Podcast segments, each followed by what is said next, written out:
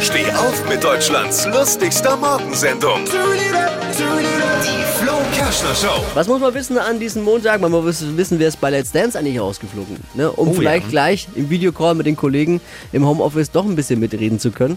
Äh, Überraschung, Nikolas Puschmann ist rausgeflogen. War geschockt.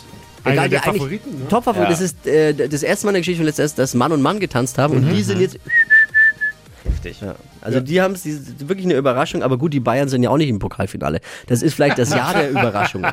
Das Aus von Nikolas Puschmann kam so überraschend, als würde Joachim Lambi einen Tanz von meinem Kollegen hier, vom Dippi, 10 Punkte geben. So, ungefähr. Das stimmt. Manche enttäuschte Fans vermuten jetzt äh, einen Fehler von RT&L. Oh, echt? Das wäre dann der zweite große Fehler bei Let's Dance, neben der Einstellung von Viktoria Swarovski. Oh, Die kann ja, also das ist ja, wer auf die Idee kam.